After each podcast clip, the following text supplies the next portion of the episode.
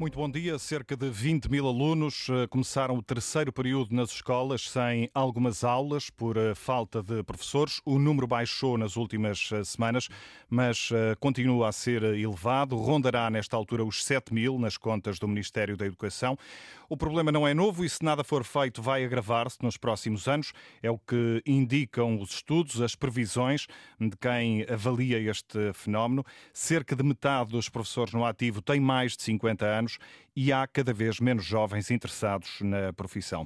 Como responder a este desequilíbrio e o que pode ser feito para responder à falta de professores nas escolas são pontos de partida para o Consulta Pública de hoje com Luís Catela Nunes, professor eh, na Nova, coordenou um estudo sobre a necessidade de professores para esta década.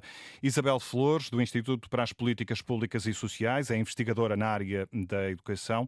Luísa Loura, diretora da Pordata e ex-diretora da Direção-Geral de Da Educação e Ciência, Paulo Sucena, conselheiro do Conselho Nacional de Educação, antigo dirigente da FENPROF, e Cristina Gomes da Silva, socióloga, é diretora da Escola Superior de Educação do Instituto Politécnico de Setúbal. Bom dia a todos, obrigado pela vossa disponibilidade.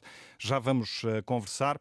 Antes, uh, convido-vos a ouvir o retrato de um início de vida com a casa às costas. Um início de vida também de projetos adiados.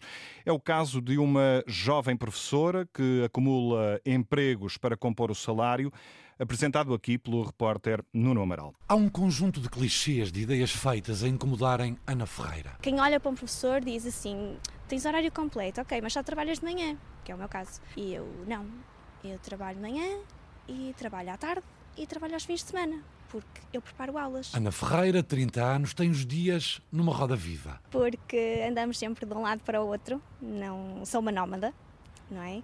Não me consigo fixar a uma, uma escola. Mantém, no entanto, um sorriso. Sou uma apaixonada pela, pela educação, pelo ensino, uh, pelas histórias, pela literatura. e com esse sorriso quis ser professora. Começou em Vila Nova de Gaia. Olha, eu comecei na Soares dos Reis, tive cá há pouco tempo, tive hum, três meses. Entretanto, a professora voltou, fiquei nas minhas coisinhas, não é? Uh, e voltei para outra escola, criar nova empatia para Matosinhos. Saí dessa escola, fui no novamente colocada nesse ano em Parafita. No ano seguinte estive em Coimbra, e vinha todos os dias, 200 km por dia. Já estive em Sines também, uh, o ano passado, Alentejo, não é? Foi assim a minha experiência mais radical. Pelo meio da itinerância da tal roda viva, adiou projetos, decisões, adiou vontades humanas. Infelizmente hum, tive que adiar uh, a vinda de um, de um, filho, não é? Pronto, não é? Não, não dava para, para termos logo um filho. Já fui casada. O ano anterior mexeu comigo emocionalmente, não é? Entrei num pequeno burnout por estar uh, longe de casa, entrei em depressão. E adiou mais? E a minha saúde, porque eu não quis virar as costas a pensar nos alunos, não é? Uh, porque eu, o que faço é pensar nos miúdos, sou mesmo, crio empatia com eles, sou apaixonada pelo ensino. Resgata o sorriso a professora Ana Ferreira. Eu quando falo, falo com, com, com entusiasmo e digo com orgulho que sou professora e uh, amo a minha profissão, não me vejo a fazer outra coisa e não fico triste. Mas, Mas é triste olhar para colegas que têm anos e anos e anos e anos de serviço e não haver uma, reconsidera uma consideração, uma é só tirar, só estão a tirar, ganham menos agora do que já ganharam, é-lhes é adiada a reforma. Eu estou há pouco tempo no ensino, não tenho nenhum lugar fixo, sou uma nómada, mas há colegas que estão há 20 anos nisto. E por isso deixa uma sugestão aos titulares do Ministério da Educação, seja de que partido forem. Começar por colocar uh, pessoas no Ministério da Educação que estejam no ativo, que vejam, que sintam que é uma sala de aula, tenham a noção do que é dar uma aula que tenham este, estas experiências de andar de mal às costas. Acho que era, começava por aí. E mesmo agora, com um inédito horário completo, com 30 anos, 6 de serviço, Ana Ferreira tem de desdobrar-se, esticar as horas, os dias. Entre umas horas num pão quente, numa pastelaria, e entre a minha atividade de paixão também que é a narração de histórias. Vou às escolas, às bibliotecas, eh, às FNACs, contar histórias. Como a dela, talvez, história da qual Ana Ferreira não sabe o fim, sabe que a profissão que escolheu, essa vai continuar a manter-se nos próximos capítulos. Continuar a ser eh, professora, apesar das eh, dificuldades eh, retratadas aqui por esta jovem professora, ainda em início de carreira. Daqui a pouco já vamos falar sobre o que pode ser feito no sentido de tornar a profissão mais atrativa. Antes disso, Luís Catela Nunes, bom dia, começo por si. Cerca de 40% dos 120 mil professores que estavam a dar aulas em 2018-2019 devem reformar-se até uh, ao final da década. É o que revela uh, o trabalho de uma equipa de investigadores da Nova que o professor coordenou. A vossa previsão aponta para a necessidade de contratar cerca de 34 mil professores até 2030 para compensar estas saídas. O que lhe pergunto é se o país está a formar professores a um ritmo necessário para ter estes profissionais disponíveis. Olá, bom dia. Uh, realmente o desafio foi, foi-nos lançado uh, o ano passado para percebermos qual era a situação de falta de professores uh, e tentar perceber se essa falta de professores era, acontecia a todos os níveis de ensino, em, em todo o país, e fizemos o, um levantamento exaustivo. Um, e as conclusões é que, de facto, o... A pedido do Ministério da Educação. A pedido do Ministério da Educação, exatamente. Uh, trabalhamos em conjunto com a JEC, uh, que é a entidade que tem as, as, bases de dados estatísticos, a informação sobre os alunos, sobre os docentes, as idades dos docentes, e é precisamente a idade dos, dos docentes que vai, que vai levar a uma falta de pessoas nos próximos anos. Uh, porque o, a idade média dos docentes, como já, já disse há pouco, é, é bastante elevada. E, portanto, uh, em média, uh, por ano, vão, vão, ser, vão precisar de cerca de 3.500 novos professores nas escolas. Isto vai acontecer em todos os níveis de ensino e em todas as regiões do país. Obviamente que há regiões mais, com mais população e com mais alunos e mais pessoas em que isso vai, vai ser, a necessidade vai ser maior, mas vai acontecer em todo o país. Uh, e de facto o que acontece é que o número de alunos que estão a entrar no sistema de ensino superior para serem professores neste momento é muito baixo. Uh, e é muito baixo e na maior parte do, das disciplinas, é, é, realmente insuficiente para suprir as necessidades que vamos ter daqui, daqui aos 10 anos. E estas necessidades vão acontecer uh, ao longo do tempo, ou seja, as necessidades que vão ocorrer vão ocorrer já neste período, já estão a ocorrer, como nós sabemos, e vai, e vai haver uma tendência ao longo do tempo destas necessidades aumentarem. Portanto, é um problema urgente, de facto, que, que, que urge pensar como solucionar, que políticas é que devemos seguir uh, e, como, e como atuar já para resolver os problemas de curto prazo e depois pensar em problemas mais de longo prazo, como, como atuar também. Luísa Louro, uh, lemos no, no artigo que, que uh, apresentou recentemente que, que, se nada for feito, uh, cerca de 110 mil alunos do ensino obrigatório não terão professora, pelo menos uma disciplina, dentro de um ano. Dentro de três anos, a falta de professores poderá atingir 250 mil alunos. Quer explicar-nos estas estimativas? Uh, sim, uh, muito bom dia a todos. Uh, na altura em que saiu o, o, estudo encomendado pelo Ministério da Educação à nova SPE, eu encontrava-me já na Faculdade de Ciências e estava a dar aulas, muito em particular, ao curso de, de mestrado em ensino da matemática. E foi aí que me apercebi que o número de alunos nesse curso de mestrado, que é o que forma os futuros professores, era reduzidíssimo e nos anos anteriores ainda tinha sido menor. Isso uh, fez-me ir procurar os números, os dados da Direção-Geral de Estatísticas do Ensino Superior sobre especificamente uh, a formação inicial, aquilo que se chama a formação inicial de professores, pelas faculdades de ciências de Lisboa, Porto e Coimbra, para perceber se seria aquela unicamente uma realidade da Faculdade de Ciências de Lisboa, que é onde eu ensino. E apercebi-me que a situação estava extremamente, mas mesmo extremamente crítica. Eu posso dizer uh, que, por exemplo, o estudo uh, uh, coordenado pelo professor Catela Nunes apontava para uma necessidade por ano, em média, de 150 professores de matemática nos próximos anos e uh, as faculdades estavam a formar 20 ao todo.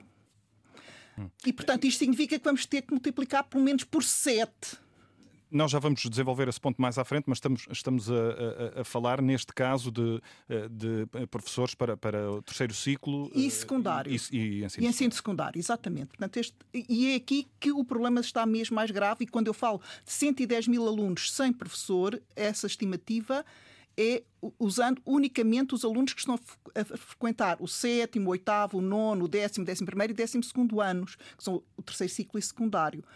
Uh, e é muito provável é, que também que a falta de, de, de, professores será mais sentida num, num é, futuro próximo? Eh, mais sentida no sentido de não haver uh, formados, não é? recém-formados, para uh, alimentar, digamos, essa necessidade. Porque vai haver muita falta de falta não, vão, vai haver muita necessidade de contratação de professores também para o pré-escolar, para o primeiro ciclo e para o segundo ciclo, mas para esses, para esses anos, uh, uh, as escolas superiores de educação têm estado a formar uh, a um ritmo razoável, digamos portanto, uh, vão ser necessários contratar. Portanto, não, é um, não, não significa que, que, que não haja uh, necessidade. Há uma necessidade, mas, mas do lado da oferta, há, há oferta mais ou menos QB. Eventualmente com algumas falhas também em algumas disciplinas, mas a, a, a, grande crise, a meu ver, vai ser para, para os anos mais avançados, não é? Terceiro ciclo e secundário. Portanto, é, e, e, pronto, e, são nas disciplinas, principalmente uh, aquelas disciplinas uh, chamadas de ciência básica, não é? Que é a matemática, a biologia e a geologia, a física e química, mas também nas linguísticas, na, no português, na história e geografia. Portanto, to, todas essas disciplinas estão, neste momento, em déficit, digamos, na formação de novos professores.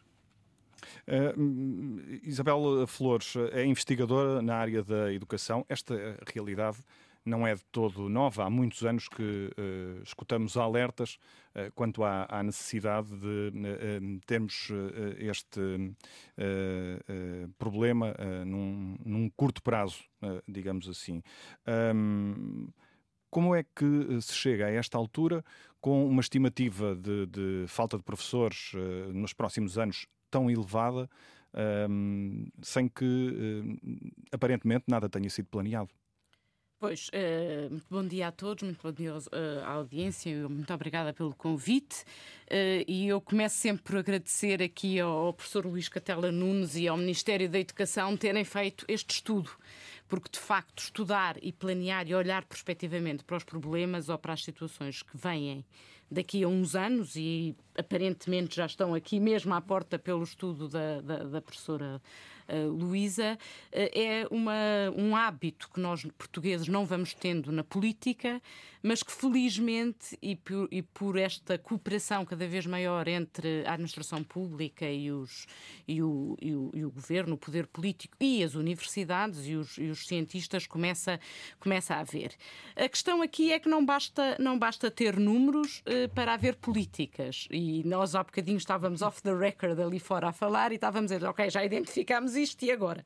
e agora o que, é, o que é que vamos fazer? Portanto, é preciso de facto agora focarmos-nos uh, nestas questões dos números. É preciso ainda fazer um estudo adicional, a meu ver, que é olhar com cuidado para as reservas que temos neste momento e não só para a entrada de novos professores. Uh, o relato desta simpática professora nos deixou aqui esta há bocadinho mostra que um, não se consegue fixar não consegue um contrato permanente de trabalho. Portanto, sinalizando que neste momento temos reservas de professores que andam substituindo colegas que estão de baixa e que não se conseguem fixar. Também verificamos pelo Concurso Nacional de Professores que há sempre um, um excedente muito grande para as 2 mil, 3 mil vagas. Este ano abriram 2.800 vagas, acho eu, a nível nacional, para perto de 50 mil professores que se candidataram. Portanto, isto é uma taxa de oferta enorme para relativamente poucas vagas, sinalizando que neste momento temos professores que constantemente concorrem que não, que não colocam nestes concursos de contrato de trabalho permanente e que vão substituindo professores. A substituição de professores é um outro problema de curto prazo imediato e é muito essa questão da substituição de professores por doença que nos está a criar as faltas que foram relatadas no, no início da sessão. Estes 7 mil que ainda não estão colocados neste momento 20 mil que não estavam no início do, do, do, terceiro período. São professores por substituição e que sinalizam não falta de professores, mas rigidez na forma como eles são uh, substituídos nas, nas escolas. Portanto, eu acrescentaria aqui uma camada uh, aos estudos que já foram aqui trazidos, que é a necessidade de olhar com cuidado, agrupamento a agrupamento e região a região, uh, os, os os estoques de professores que temos neste momento a concorrer. Eu tenho aqui só, por exemplo, um número que já é de 2018, do, do, do, do concurso de professores em 2018, que nos mostra que, por exemplo, a matemática, que foi aqui uma das questões trazidas pela Luísa, concorreram 2.700 professores, um pouco mais, a, a concurso de, de colocação de professores e ficaram colocados nesse ano 450. Portanto, significando que ainda sobraram 2.300, 2.200 e tal, que no ano a seguir, porque o que nós verificamos em Portugal é que os professores não desistem de querer ser professor e que ano após ano vão a concurso e vão a jogo. E, portanto, uh, isto pode ser aqui uma, um sinal de esperança de que esta falta de professores não vai ser já, já, já no, no, imediato. Ela vai, de facto, acontecer porque não temos nada a entrar e estes que estão ali à espera vão acabar por, por, ser colocados, mas temos que adicionar esta, esta camada de, de informação nas, nas, nas contas que todos, juntamente com o Ministério da Educação, temos que fazer para esta gestão de procura e de oferta de, de, de, de trabalhadores, neste caso de professores. Fico com a ideia que está um pouco mais otimista em relação às previsões que, que foram uh, aqui uh, já citadas anteriormente. Quer dizer, eu não estou mais, não é uma questão de estar mais otimista. Os meus colegas estão absolutamente corretos nas, nas previsões que fizeram. Eu só olho é também para aquilo que nós temos neste momento a concurso e que é espelhado pela, pela peça jornalística que nos trouxe aqui, aqui de início. Se houvesse esta falta de professores imediata, a, a professora que nos falou esta manhã estaria colocada e não andaria de mochila às costas. Podia estar eventualmente colocada fora da sua zona de residência habitual e, portanto, estaria que mudar a sua vida possivelmente para outro sítio. Isso é outra questão, é a distribuição regional do, do, dos professores, que se formam no Norte e são mais precisos no Sul, isso está claramente identificado. O Luís traz-nos isso com muita clareza, com muita clareza no Sul, mas já estaria colocada. Portanto, o que esta professora nos traz aqui é que não consegue colocação, sinalizando que neste momento, em quase todos os agrupamentos, temos ainda estoques em alguns agrupamentos, estoques muito alargados, muito mesmo, e nomeadamente na educação de infância, no primeiro ciclo e em alguns agrupamentos, como por exemplo português. Português para o terceiro ciclo tem 4 mil e tal professores em estoque e em 2018 foram colocados 35. Portanto, Portanto um... este problema vai se pôr, um tem que ser pensado, mas temos também que juntar aqui mais esta camada, que é uma análise muito fina do que é que temos em lista de espera. Paulo Sucena, uh, uh, o Governo, uh, ainda recentemente, pela voz do, do, novo Ministro da Educação, que de resto recusou o convite para estar presente neste debate, tem de certa forma desvalorizado estes, estes números, desvalorizado no sentido de considerar que eles apontam para uma falta de professores nos próximos anos, se nada for feito. Eh, sendo que eh, ele diz que eh, o governo já tem feito e vai continuar a, a, a tomar medidas.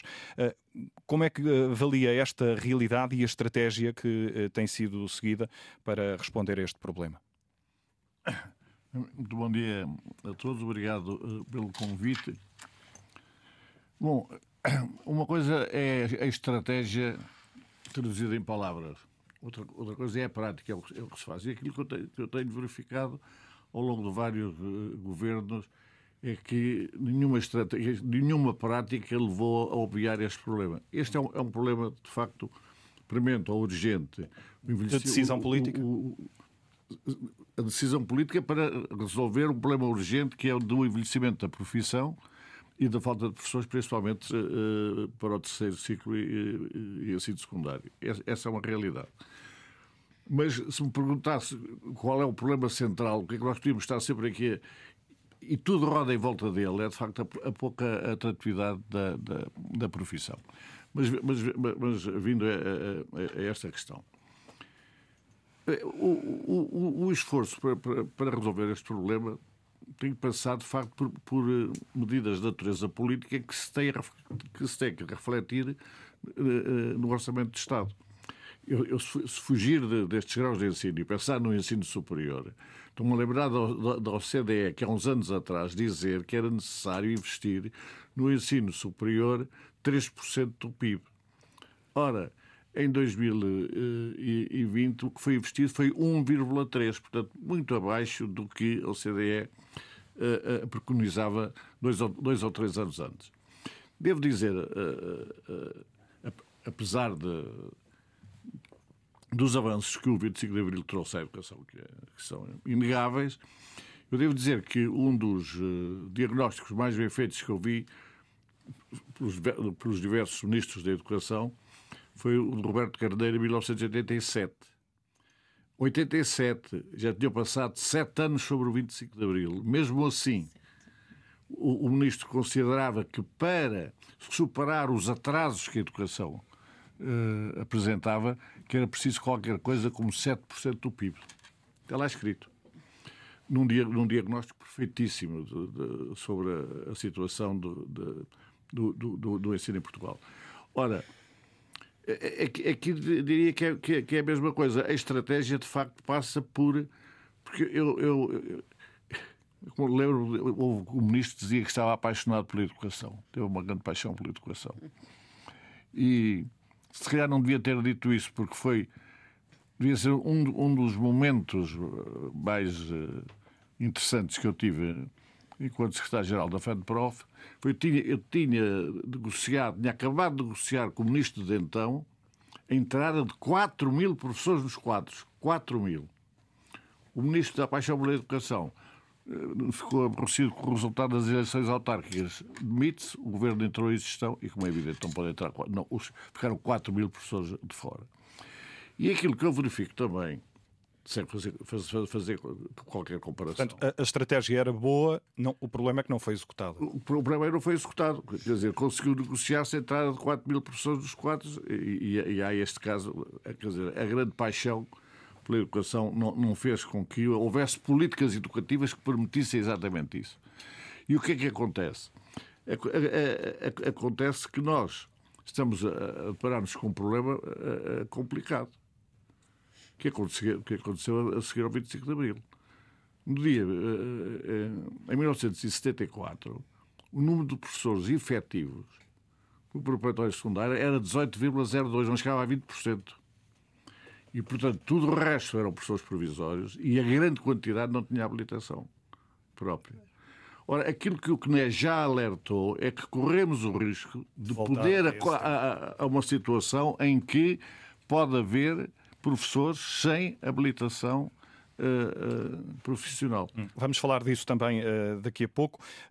Cristina Gomes da Silva, bom dia também, é, é, diretora da Escola Superior de Educação do Instituto Politécnico de, de uh, Setúbal. Há pouco já abordámos aqui uh, ao de leve esta questão. No caso de, das escolas superiores de educação, elas têm em regra a responsabilidade de formar uh, especialmente os educadores de infância e também os professores do, do, do primeiro ciclo. quer explicar-nos, contar-nos um pouco qual é a, a realidade da, da, da escola que dirige em Setúbal? Uh, muito bom dia a todos e a todas. Muito obrigada pelo convite. Um, esta questão da, da, formação de professores, nós estamos a discutir a formação, mas nós não podemos uh, permitir, uh, nem como exercício meramente intelectual, que a formação iluda a questão que neste momento estamos todos a discutir, porque se não houvesse falta de professores, nós não estaríamos a discutir a formação. Ou seja, nós estamos a, a, a precisar de resolver o problema da falta de professores em algumas regiões, em algumas áreas uh, científicas, e, portanto, é, é, é para aí que temos de olhar há disponibilidade política para contribuir para o reconhecimento da profissão, porque nós estamos a, a, ter dificuldades é na gestão das expectativas de um lado, porque há aqui uma vontade individual, um potencial de, de, de, de vontade individual para ser professor que está a ser desperdiçado. E no caso das escolas superiores de educação, aquilo que nós temos, nós temos uma rede de 14 escolas superiores de educação que estão uh, espalhadas pelo território e têm um efeito uh, muito uh, interessante na, no desenvolvimento da regi das regiões onde estão inseridas. mas o que é que aconteceu? Nós temos autorização, digamos, nós só podemos formar para o o pré-escolar, o primeiro ciclo e o segundo ciclo, porque os outros ciclos estão entregues, o terceiro e o secundário, estão entregues às universidades. Um, seria preciso alterar a lei de bases para alterar um bocadinho este estado de coisas, mas não parece que a coisa tenha de ir por aí. Mas, uh, e servindo-me dos números que, uh, que tenho à minha frente na escola que dirijo desde 2018, nós não temos, e estou, estou a falar de Setúbal, porque depois noutras regiões a coisa é diferente. O que é que tem acontecido em Setúbal? Nós tivemos sempre uma taxa de preenchimento de vagas no primeiro, na primeira fase de concurso. 2018-19, 84%, 2019-20, 89%, 2020-21, 95%, e em 2021-22, 100% de, de taxa de preenchimento das vagas que tínhamos disponíveis. É uma para... porcentagem de vagas preenchidas Exatamente, mas, mas isto é Setúbal. Porque aquilo que nós vimos acontecer, uh, por exemplo, no norte interior, foi uh, um bocadinho mais dramático. Foi um, um, um afastamento relativamente aos candidatos à formação e temos, tivemos uh, efetivamente problemas no preenchimento das vagas, muito por via de uma exigência que passou a ser feita em 2015. 15, a obrigatoriedade de, um, para frequentar a licenciatura em Educação Básica, os candidatos e as candidatas teriam de vir, uh, teriam de ter as provas uh, específicas em português e matemática. Ora, isto afastou da entrada a base social de recrutamento e base científica, neste caso, base escolar, reduziu-se. Porquê? Porque aquelas eram as duas uh, disciplinas que davam a garantia de acesso à licenciatura em Educação Básica. Ninguém pode ser professor sem um mestrado. Mas, no entanto, a tranca é colocada à entrada da licenciatura. E depois, qual é o problema seguinte? É que a frequência dos mestrados, quer para educadores de infância, quer para professores de primeiro ciclo, só é permitida a quem fizer aquela licenciatura e não outra. O que é que isto significa? Ou melhor, qual é o resultado? O resultado Está a falar é que... da licenciatura em Educação Básica. A Educação Básica, que não serve para nada. Porque ela não, não serve para o exercício profissional, porque é exigido depois uh, os dois anos de mestrado profissionalizante. Só, só serve se for dado um seguimento à, à Só serve se for dado um seguimento. Portanto, quando estamos a falar da formação inicial de professores neste, nestas áreas, que é o pré-escolar e o primeiro, primeiro e segundo ciclo, isto só acontece desta forma. Ora, o que é que nos impede de alargar esta base e permitir que o recrutamento se dirija, por exemplo, para jovens que vêm com uma licenciatura em filosofia, em artes, em, em história, mas que depois querem, no fundo, ser professores de primeiro ciclo. O que nos impede são as áreas de formação na área da pedagogia e das didáticas. Mas para isso nós também temos mecanismos, basta termos um dispositivo que faça reconhecimento de algumas competências e que depois identifique quais são as lacunas de formação na área da pedagogia e das didáticas que aqueles candidatos e aquelas candidatas trazem. Não seria complicado resolver. Mas este sistema que nós temos, neste momento, é um sistema um, que não faz qualquer sentido do ponto de vista da formação, do ponto de vista das aspirações, porque o que é que acontece a seguir? Acontece que quem não conclui, e isso já está a acontecer, e é um alerta que nós temos de ter muito presente, é que quem uh, conclui só licenciatura vai ser depois uh, contratado por instituições, não as públicas, mas as privadas estão dentro da rede e, portanto, temos de considerá-las também, uh, pessoas que não conseguiram concluir a sua formação na totalidade. E não são contratadas como professores, são contratadas como. Uh, não é bem auxiliares, mas é ali uh, para desempenhar funções que não são menos nobres, mas que não são reconhecidas enquanto profissões da educação. Portanto, temos aqui de facto alguns estrangulamentos que têm de ser resolvidos. A questão do recrutamento é um, uma questão importante, o recrutamento à entrada da formação. Uh, e depois o recrutamento pelas escolas também é outra coisa que nós uh, podemos discutir, que é ainda faz sentido um concurso nacional para recrutar professores? Porquê é que nós não recrutamos localmente, de acordo com como já como as instituições do ensino superior fazem? Portanto, porquê é que as escolas dos outros níveis de ensino têm menos hum, autonomia para recrutar o seu pessoal? E é preciso haver esta colocação a nível nacional que depois gera estes desfazamentos, estes uh, estrangulamentos e estas dificuldades de gestão uh, no tempo também, não é? Luís Catala Nunes, a professora Cristina Gomes da Silva, antes de falar desta questão das soluções, é um capítulo que vamos desenvolver mais daqui a pouco, estava a apresentar-nos aqui o caso de Setúbal, com preenchimento de vagas bastante satisfatório, mas também sublinhava que a realidade é muito diferente no país. Consegue traçar-nos um perfil mais geral sobre o que é que hum, acontece no, no país, a este nível, ao nível da formação e também ao nível das regiões que vão sentir mais falta de professores nos próximos anos?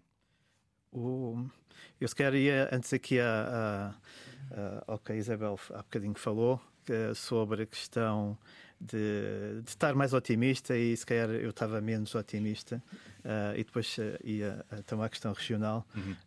Uh, eu estou otimista e pessimista ao mesmo tempo.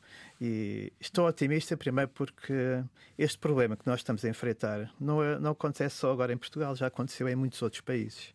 E, e, outros países já tomaram medidas no passado e podemos aprender com outros países o que é que fizeram, o que é que correu mal, o que é que correu bem e basta olhar para a experiência para, para a partir daí, tirarmos as nossas lições e, e, e enfrentarmos os problemas da melhor forma. Portanto, só eu estou otimista desse ponto de vista porque, porque já temos experiências de outros países. E podemos falar um bocadinho depois sobre, sobre alguns exemplos do que é que foi feito, o que é que funcionou e não funcionou. Hum. Eh, de qualquer forma, eh, há aqui já uma previsão de, de falta de cerca de 110 eh, de, de, de professores para 110 mil alunos já no próximo ano. Portanto, isto já, já será encontrar soluções eh, em cima, em cima do joelho. Portanto, algo já correu claro. muito mal.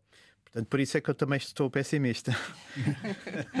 é porque já temos neste momento problemas. Uh, portanto, apesar do, de haver ou podermos olhar para os números e encontrarmos alguns estoques de professores que potencialmente podiam preencher as vagas, eu de facto não conheço esses números uh, ao certo, ou seja, as pessoas podem estar lá, mas podem não ter a disponibilidade para ir para qualquer região do país. Uh, portanto, há esse problema. Uh, não basta contar os números, é preciso perceber se eles estão disponíveis para ir para diferentes sítios, para, para Lisboa, para, para o interior, para o Algarve. Há aqui questões de interioridade, de distância, há questões de, do custo de vida. Uh, das condições uh, da própria uh, cidade onde, onde, as pessoas vão viver. Portanto, há aqui questões de, de atratividade do contrato, dos salários. Portanto, há aqui muitas questões. Portanto, não basta olhar para os conjuntos dos números, é preciso olhar mais para o detalhe. O que é que leva um professor a aceitar ou não aceitar preencher uma vaga numa determinada escola? e não é só o salário, há aqui realmente muitos outros fatores que, que são importantes. Eu estou pessimista porque realmente os números o que mostram é, depois de uma pandemia em que os alunos ficaram sem aulas durante muito tempo, continuamos a ter, durante este ano letivo, em que a pandemia já, já está a ser resolvida, uh, ainda não desapareceu, mas infelizmente continuamos a ter alunos sem, sem aulas. E o, e o que a professora Luísa Loura fez no seu estudo, e, e baseando nas nossas projeções, mostra que realmente esse problema vai acontecer, sobretudo no terceiro ciclo e no secundário. Portanto, os problemas não vão ocorrer tanto no, no pré-escolar, no primeiro ciclo ou no segundo, vão ser uh, especialmente no terceiro ciclo e secundário. Hum. E porquê que, é, quase, hum. porquê que eu estou aqui, peço desculpa, porquê que eu aqui estou um bocadinho mais pessimista? Porque nestes ciclos de estudo, terceiro ciclo e secundário, uh, são em disciplinas, uh, especialmente disciplinas em que há uma grande concorrência uh, de profissões no privado, por exemplo, matemática, Quais engenharia, são? Hum. ciências, em que é mais difícil, difícil realmente atrair professores para, o, para a carreira. Em que regiões do país? Regiões do país. o nosso estudo diz que vai haver necessidades de recrutamento em todo o país. Uh, portanto, isso, isso não, há, não há dúvida. Portanto, nós não fizemos depois uma análise do que é que são os, as regiões que são mais atrativas ou menos atrativas. Essa parte do estudo não foi feita. Mas, obviamente, que há, que há essas diferenças. Primeiro, todas as regiões vão precisar de contratar novos professores. Isso é o primeiro resultado. O segundo resultado é como é que se paga, por exemplo, um custo de vida em Lisboa uh, de um professor jovem uh, que vai dar aulas em Lisboa? Como é que isso é possível? Uh, só para dar um exemplo, ainda agora aqui ao, ao caso de outros países, por exemplo, em Londres foi feito um, um, estudo, há alguns anos atrás, em que se tentou ver até que ponto era possível ou não recrutar professores para, para a cidade e especialmente em áreas de, por exemplo, de ciências ou de matemática, em que a concorrência para, uma, para ir para uma empresa era muito maior. Uh, e realmente a conclusão que se chegou é que as escolas têm que pagar mais aos, aos, aos, aos docentes uh, uhum. para recrutar. Por exemplo, outro, outro sistema muito interessante que é o, o sistema de colocação nacional que existe em Portugal não é, não é muito comum uh, no resto do mundo. no Peru tem um sistema muito parecido com o nosso, de colocação nacional, Uh, e enfrenta também problemas, por exemplo, em colocação de professores em regiões remotas. Uhum. E, mais uma vez, uh, alguns anos atrás, o que percebeu é que não, não basta dar um salário uniforme a todas as pessoas, tem que se dar algum bónus para os professores irem para algumas regiões remotas. Portanto, eu estou otimista porque existem soluções que já foram estudadas. Uh, isso, sim, estou otimista. Mas há problemas de curto prazo que é preciso resolver já e por isso é que eu estou pessimista. Hum. Professora Luísa Louro, antes de mais, porquê que há áreas uh, uh, para as quais é mais difícil uh, contratar professores? Bom, uh, tem a ver muito com a concorrência, portanto, aqui o, o professor Luís Catela não já, já falou nisto. Uh, e também. O que é que é isso da concorrência? Uh, portanto, um, um, uma pessoa que sai hoje em dia com uma licenciatura em matemática ou em física, hum. em geral também tem um, um currículo bastante forte nas áreas das tecnologias de informática, programação. E, permite ir permite, trabalhar para o privado, por exemplo, com melhores condições. Com muito boas condições, não é? E, e isso uh, significa que vai, do lado do, do, do, Ministério da Educação, vai ter que dar condições muito mais atrativas. E isto acaba por também se prender um bocadinho com o que a, a professora Isabel Flores falou do stock. O que me preocupa com o stock, a razão pela qual eu não estou muito otimista em relação ao stock é que esse toque já não é de gente muito nova. E à medida que os anos passam, essas pessoas vão, tendo cada, vão sendo cada vez mais dentro dos 40, 50 anos. E uma pessoa com essa idade, andar de mochila às costas, se é difícil para, um, para uma pessoa mais jovem, uh, e com certeza que é uma, uma condição muito difícil para ser professor hoje em dia, mesmo sendo mais jovem, quando se é mais velho já se tem uma vida uh, com certeza mais organizada, esse problema vai se agravando. E isso faz-me pensar que o dito stock, porque esse stock foi formado uh, até 2007, portanto, houve ali um período de cerca de 10 anos em que as ditas faculdades de ciências de que eu falei há pouco, uh, uh, a sua principal missão e o seu principal objetivo era formar professores e formaram muitos, mas mesmo muitos professores até 2007.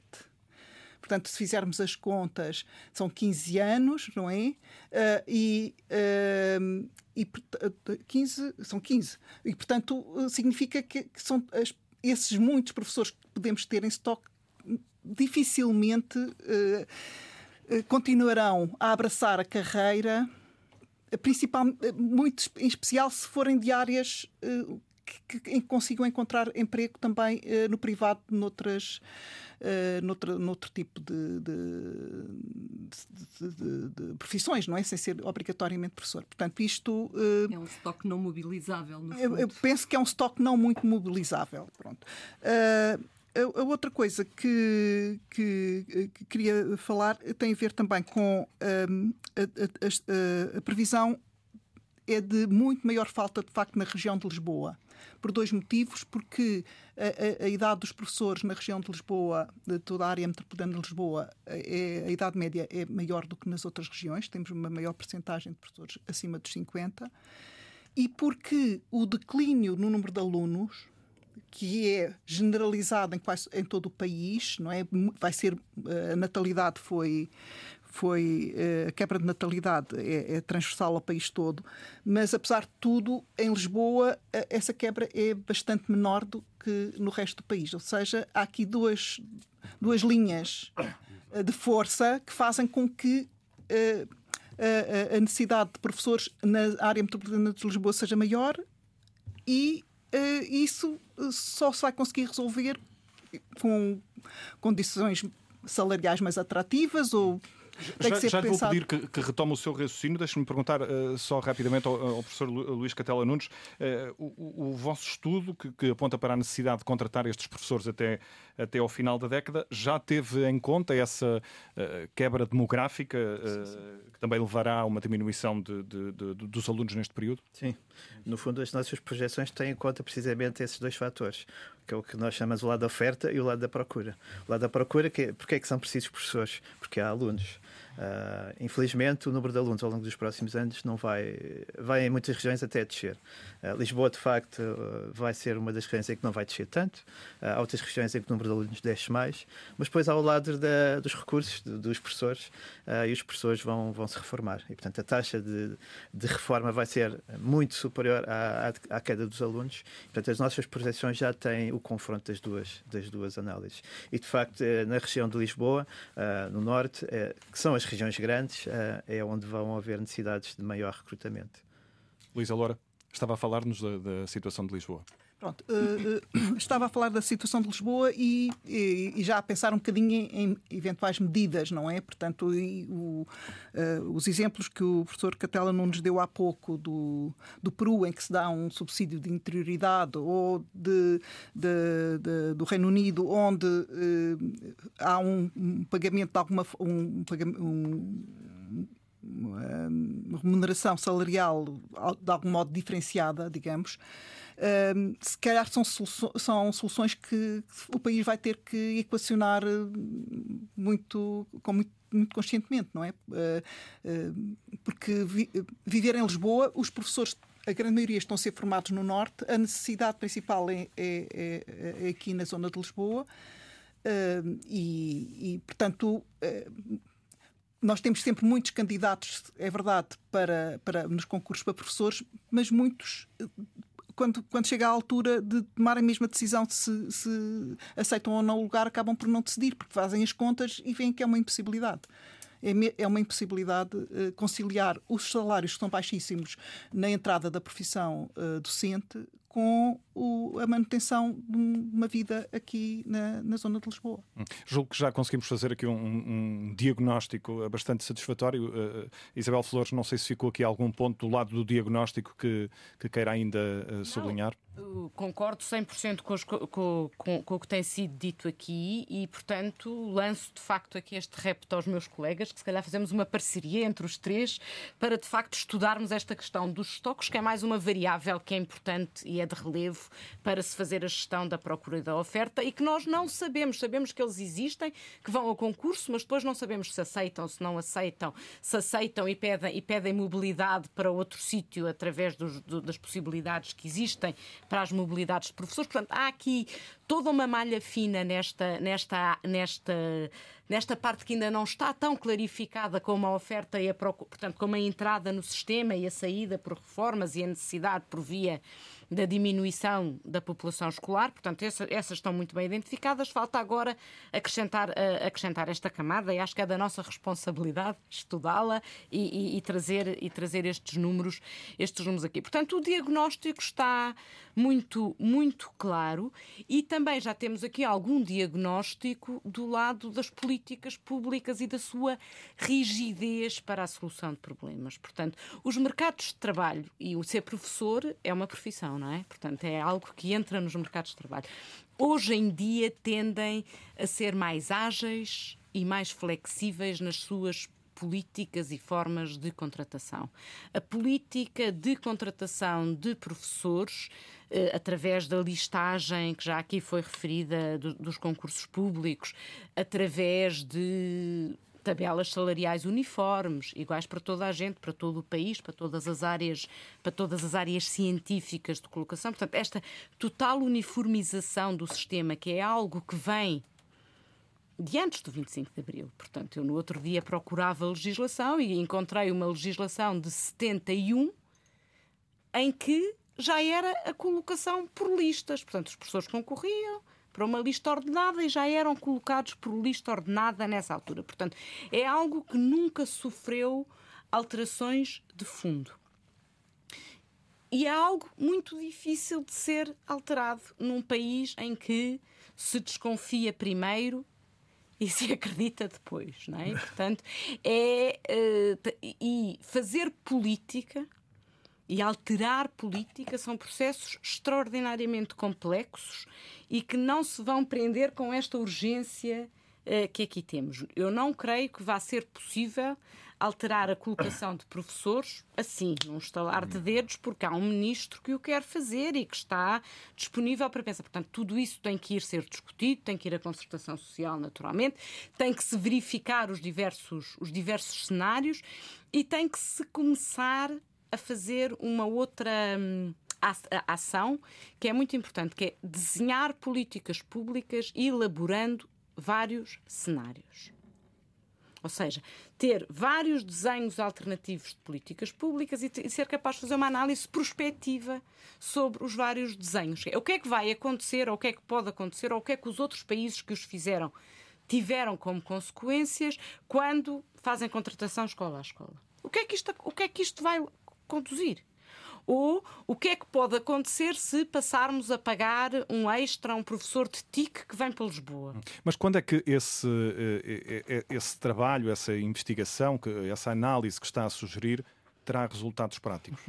Pois, isto é sempre aqui estes desfazamentos temporais, não é? Porque é, é começar uma análise fazer juntar uma equipa de analistas. Portanto, estas coisas levam o seu tempo. Depois propor estes cadernos de política ou este, e, e depois tudo isto ser discutido, era o que eu estava a dizer. Portanto, a política não se faz num estalar de dedos. Neste momento temos aqui um problema mais premente e que, não obstante a necessidade de uma reestruturação de política com uma visão mais a longo prazo, nós vamos ter que encontrar algumas soluções de remendos para o curto prazo para, para, poder, para poder resolver. O Ministro da Educação tem estado a fazer algumas coisas, por exemplo, recentemente permitiu que professores que estavam impedidos de concorrer por, por já terem rejeitado uh, ofertas pudessem voltar aos concursos e que suprimiu uma série de, de problemas de colocação no, no curto prazo. Um, gostava também, não sei se, se é apropriado agora, olhar um bocadinho também para a questão das não da colocação permanente de professores, mas o problema da substituição de professores por, por, por, ausência, normalmente por, por doença e por, por baixa médica. O, o, ministro, eu tinha uma estimativa de 20 mil professores por ano têm que ser substituídos. O ministro da Educação referiu no Conselho Nacional de Educação, onde tivemos a discutir estas coisas há duas semanas, acho eu, que, que este ano tinham sido 25 mil substituições até à data. Uh, o, que, o que também causado pela pandemia, estes 5 mil a mais são absolutamente justificáveis. E, portanto, nós também temos que pensar em formas ágeis de substituir professores uh, que estão uh, de baixa médica. Isto é um problema que já não é novo, isto sempre houve baixas médicas e, portanto, há toda esta necessidade de olhar para estas uh, políticas e agilizá-las. Portanto, eu diria a palavra de ordem aqui é políticas mais ágeis.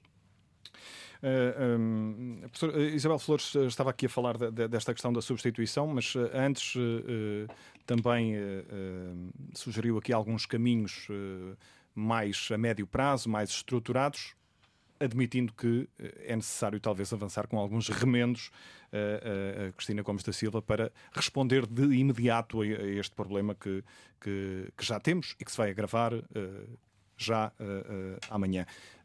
Tem alguma ideia de que remendos podem ser esses? Remendos em educação é coisa que não, não, não condiz. Portanto, a educação tem que ser pensada de uma forma mais estruturada, com planeamento, com políticas adequadas, com objetivos muito precisos e muito bem identificados. E a palavra remendo aqui, uh, aplicada à educação, não, não gosto mesmo dela. Hum. Um, Mas a questão é que vamos ter 110 mil alunos vamos, vamos. Uh, uh, sem professora, pelo menos uma disciplina, dentro de um ano. Prefiro solução temporária. Pode ser uma questão semântica, mas eu prefiro que seja assim. Até porque. Uh, como a Isabel bem disse, e todos nós sabemos que andamos nestas coisas há muito tempo, uh, nós, em Portugal, o que nós fizemos foi gerir mal uma herança de centralização que não ajudou em nada.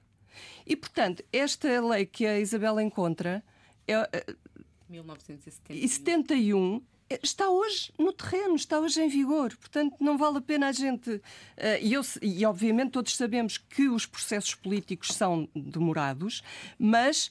E eu já tive a oportunidade de dizer isto na mesma, no mesmo fórum em, há 15 dias.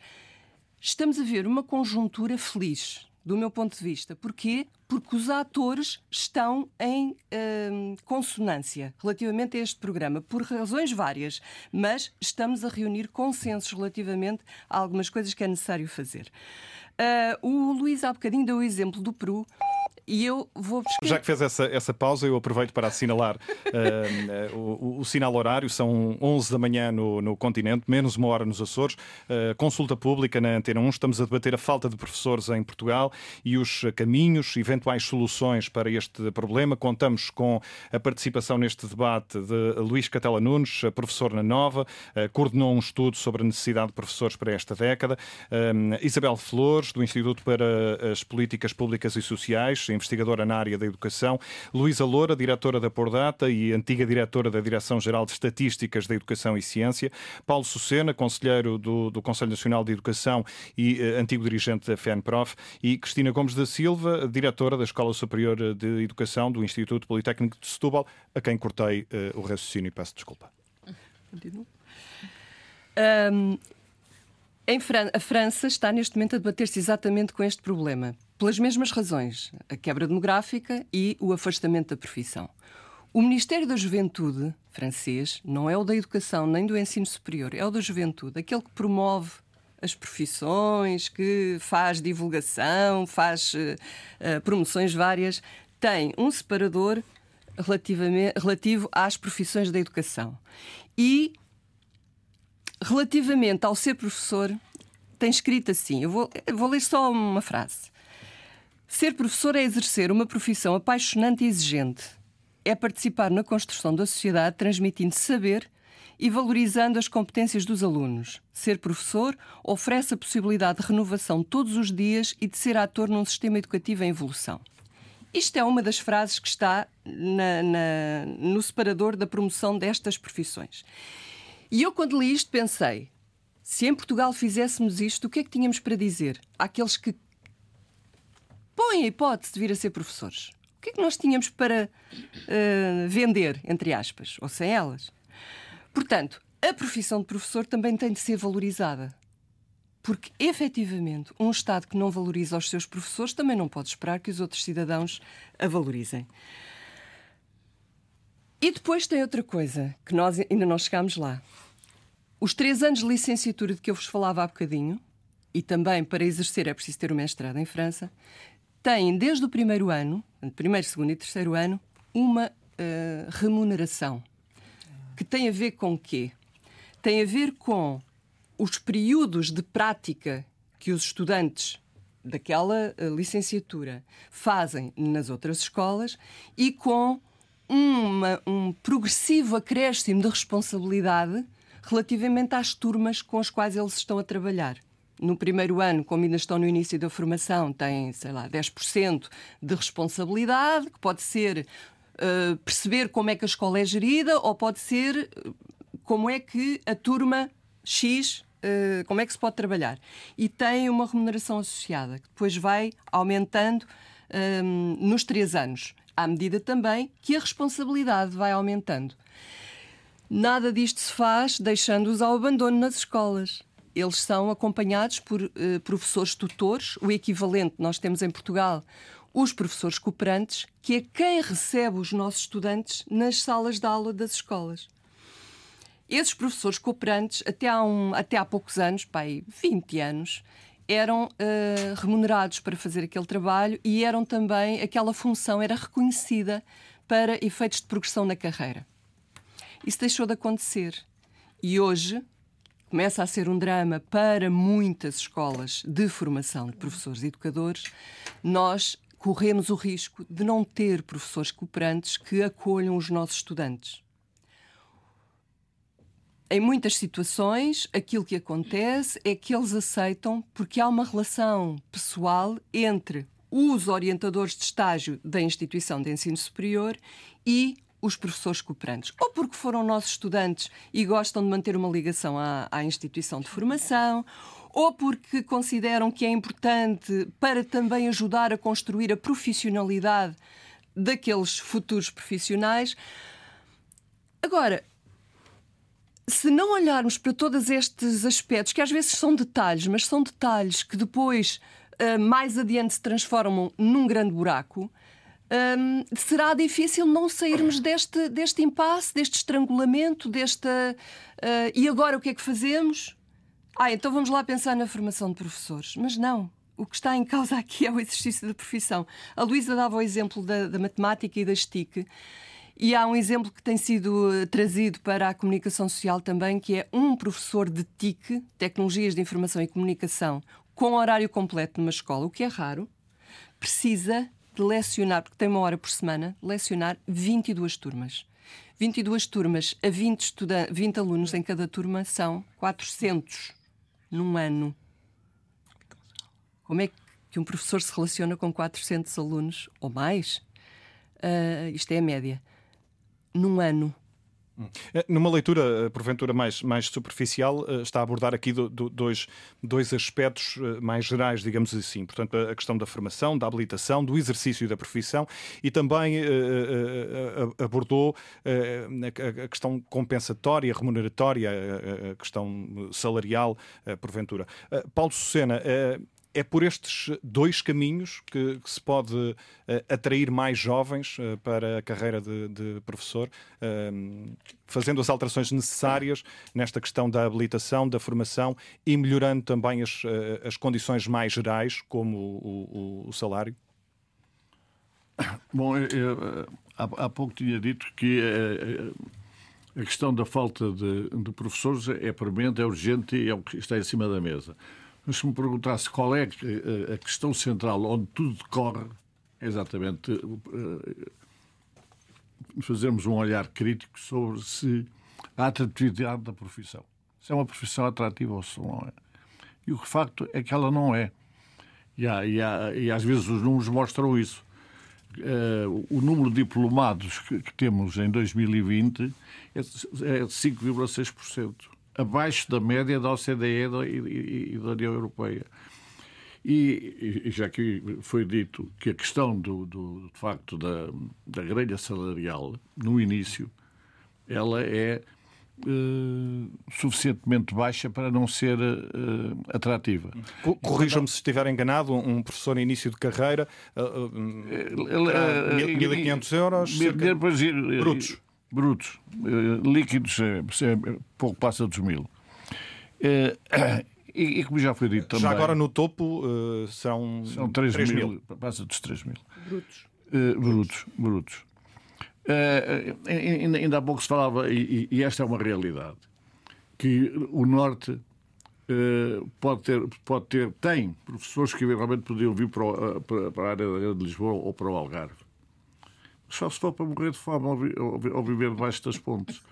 Porque deixar a casa no, em, em Valongo, Hermesinde, eh, em Vila do Conde, e vir para Lisboa, onde um quarto pode custar 600 ou 700 euros, é, é evidente, ainda tem que ter a família e a, e a, e a outra casa, é evidente que ele não vem eh, a, a, não ser para morrer de fome. E, e, e para horários completos a mesma coisa. E o que foi grave é que durante anos e anos e anos os professores que não vinham porque não tinham condições de facto humanas para, para, para aceitar o horário eram penalizados no, no, no ano seguinte, não, não, não, não podiam concorrer. Este uh, um dos aspectos. Depois, o problema da, da dificuldade da progressão na, da, na, na, carreira. Uh, no, no, no, tempo do, do, do fascismo, uh, aquilo, porque é que só havia 18,02% de, de, de. Porque o número de, de, de, vagas que abriu nos estágios eram, eram, eram, muito, eram, eram muito pequenas. Pronto. E eu assisti a isso. E, e, e de facto, éramos remunerados. Eu, eu, eu, eu, eu passei pela operação por todas. Desde essa, o tempo dos metodólogos e dos orientadores de, de, de tese de exame de Estado, nós ganhávamos 2 contos e 500 a, a mais. Depois, quando passou para os estágios clássicos, ganhava os mesmos 2 contos e 500. E depois, quando veio para mim a coisa mais notável que um governo acabou logo com ela, porque de facto as escolas estavam a mexer. É, é outra concepção de escola, já não, vai, já não vamos ter, ter, tempo para isso, porque já se começa a falar de, da desagregação, da desintegração da escola e até de, de, da morte da escola, mas isso é um problema importantíssimo e, e também tem a ver com isto. Uh, é, é, recebemos quatro contos. Eh, portanto, havia, havia de facto uma remuneração para quem estava eh, eh, para quem estava com responsabilidades da formação de professores. Aí, no tempo da. Isto é o decreto é do governo de Lourdes Pinto da Silva, além desses orientadores pedagógicos, havia, digamos, assistentes, os orientadores pedagógicos, nós estávamos fora das escolas, e isso era preciso rever, porque houve muita gente que vestiu a pele do antigo inspetor. E o orientador pedagógico não devia ser isso deveria ir fazer exatamente seminários pedagógicos, científicos ou outros, para a escola, para o grupo, para o disciplinar, seja para o que for. Uh, isto é, sendo um, um, um complemento daquilo que se chamava o assistente pedagógico, que era quem lidava com os professores da escola, na escola todos os dias e que também era remunerado por isso. Remuneração mais baixa, mas, mas, mas, era remunerado. E isso, de facto, mexeu muito, muito com as escolas. Mudou o governo e, e, e a personalização, o exercício. Quando nós aqui na, na, na, chamada secção de Lisboa já tínhamos uma proposta, já tinha sido aprovada, exatamente para o perfil do orientador pedagógico, para não permitir que uh, alguns professores se armassem inspectores. Quer dizer, em vez de irem uh, enriquecer o trabalho com, os professores, eu era fiscalizar o trabalho que, que, que os assistentes pedagógicos faziam, faziam nas escolas. Depois, eh, eh, há outras questões, é, quer dizer, as pessoas veem a quantidade de anos, há bocado eu dizia no tempo fascismo, abriram um poucas vagas, mas agora os professores têm 10, 15 anos, quer dizer, quando se fala que ao fim de 3 anos devem estar nos quadros, uh, o que os professores, os que os jovens uh, veem, é que há pessoas que andam com a tal casa às costas durante 10, 15, 20 anos e mais. Um dia apareceu um, um homem com 50 anos que tinha, entretanto, formado em Direito, tarde, que era difícil, e ele voltou para, para, para o ensino e, passado dois ou três anos, estava no desemprego. Eu tenho 51 anos, eh, a minha carreira como advogado nem sequer começou, eu tenho 51 anos, os filhos para criar estou no desemprego. Portanto, isto são tudo questões que, que, as pessoas falam, que as pessoas falam umas com as outras. Uh, outra é, é, é, a ausência de estímulos que já foi aqui, de certo modo, aflorada.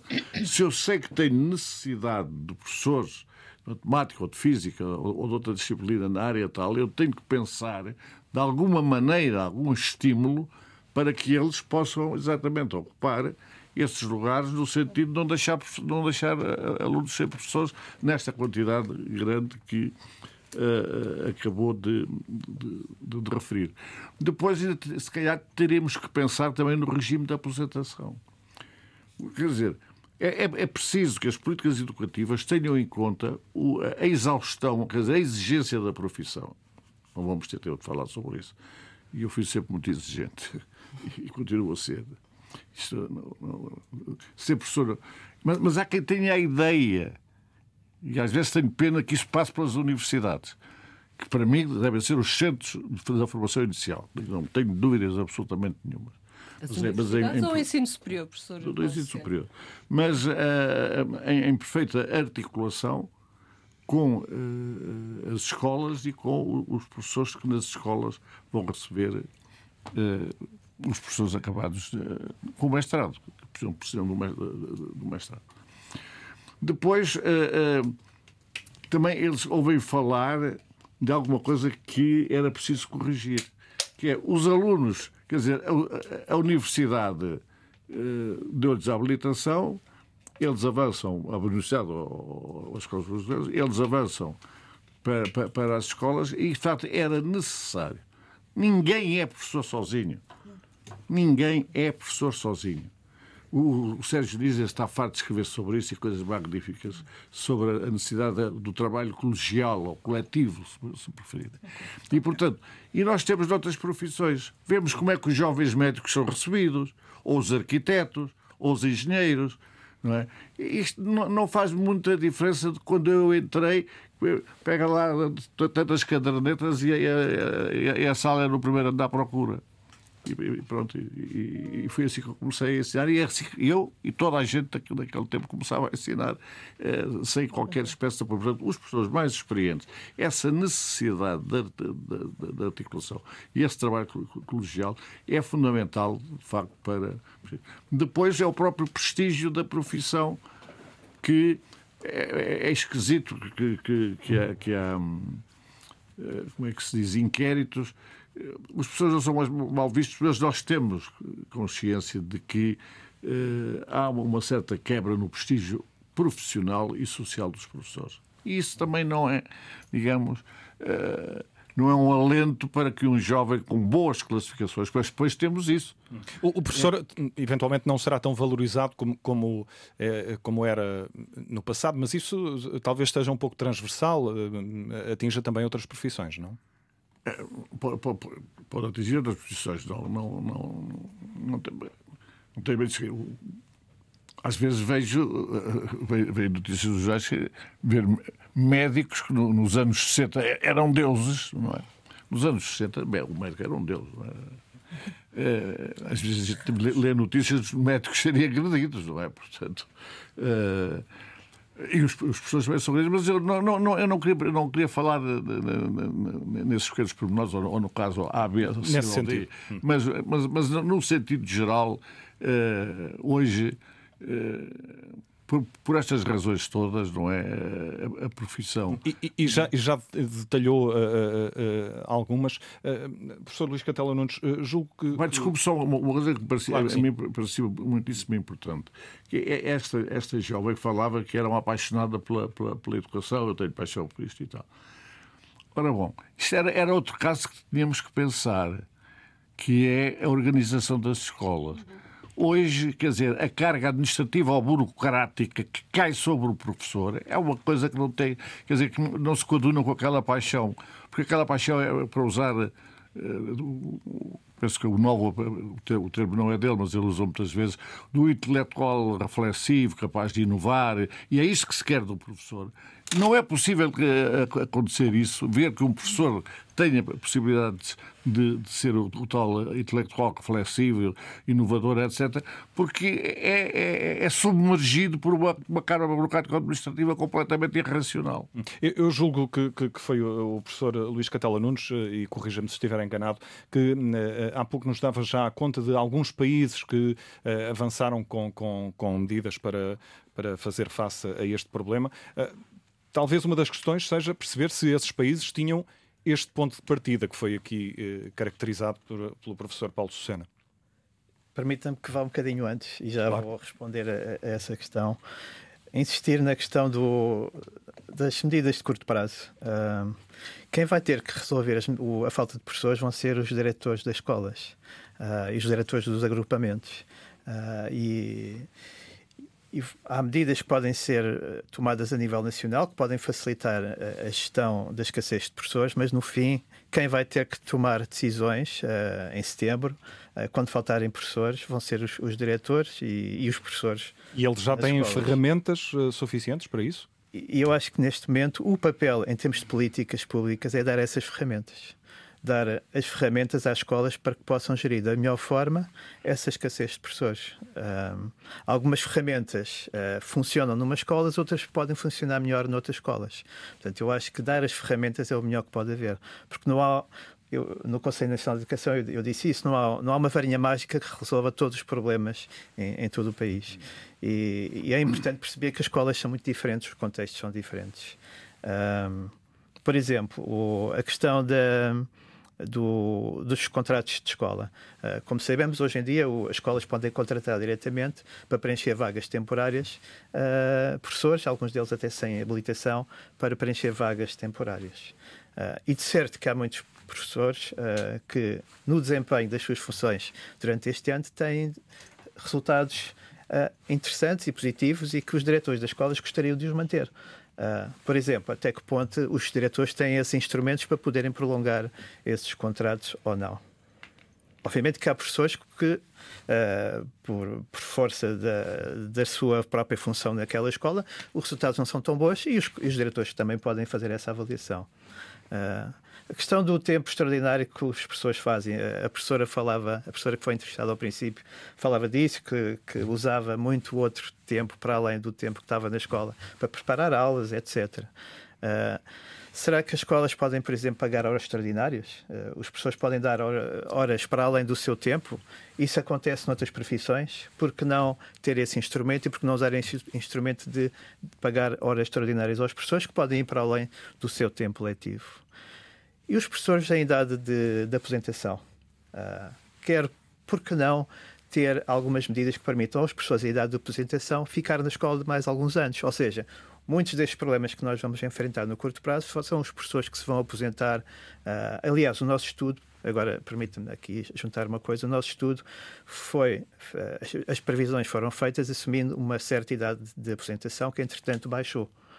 Uh, e, e, o que vai acontecer é que daqui a, a, a dois anos o, a idade de apresentação, vai ser mais baixa e mais professores vão sair da escola. Baixou por causa da pandemia, porque a mortalidade nos últimos anos, devido à pandemia, aumentou. aumentou. Convidar professores já aposentados para regressar pode ser um. As duas caminho? coisas, as duas coisas. Convidar professores já aposentados para vir participar na, na vida da escola, obviamente com condições uh, diferentes, uh, com horários uh, mais reduzidos.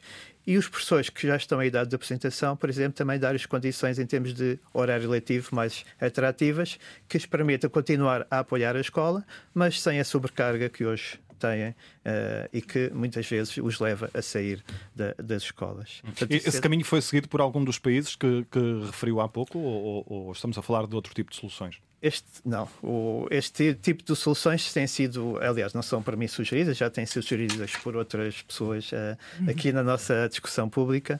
Uh, não é provavelmente, são medidas mais de, de curto prazo, de, são medidas mais de remendos, mais imediatas. E é? mais imediatas, não, não que algumas delas não sejam importantes uh, para, para evitar termos alunos sem aulas, mas são mais medidas de imediatas. mas a, a questão de então, indo à questão mais de, de, fundo, como, como atacar o problema mais, mais no longo prazo. Uh, realmente aqui o, a atratividade da profissão é, é, é, fundamental. Como é que conseguimos atrair uh, alunos para, para os mestrados, por exemplo, para, para, para entrarem na profissão de, de docentes. Um, eu experimentei ir, uh, há uns dias atrás, a, a, algumas das páginas da internet sobre mestrados de ensino na Universidade do Porto, na, na Faculdade de Ciências, no Instituto de Educação, e tentar ver se eu quisesse fazer um, um, um mestrado, o que é que era preciso, quais eram as condições, quais eram as saídas profissionais. E começo a ler e começo a ver uh, decreto-lei, tal, tal, tal. Outro, depois decreto-lei, tal, tal, tal. Ou seja, um aluno interessado uh, em ensinar chega a uma página da internet em que diz quais são as saídas profissionais e vê-se defrontado com decretos-leis. Quer dizer, tira logo a motivação a qualquer uh, aluno em, em enverdar por este tipo de, de ensino. Uh, por, portanto, acho que há aqui. E, e, também foi falar da questão de burocracia. Onde é que se deparou com isso? Peço desculpa.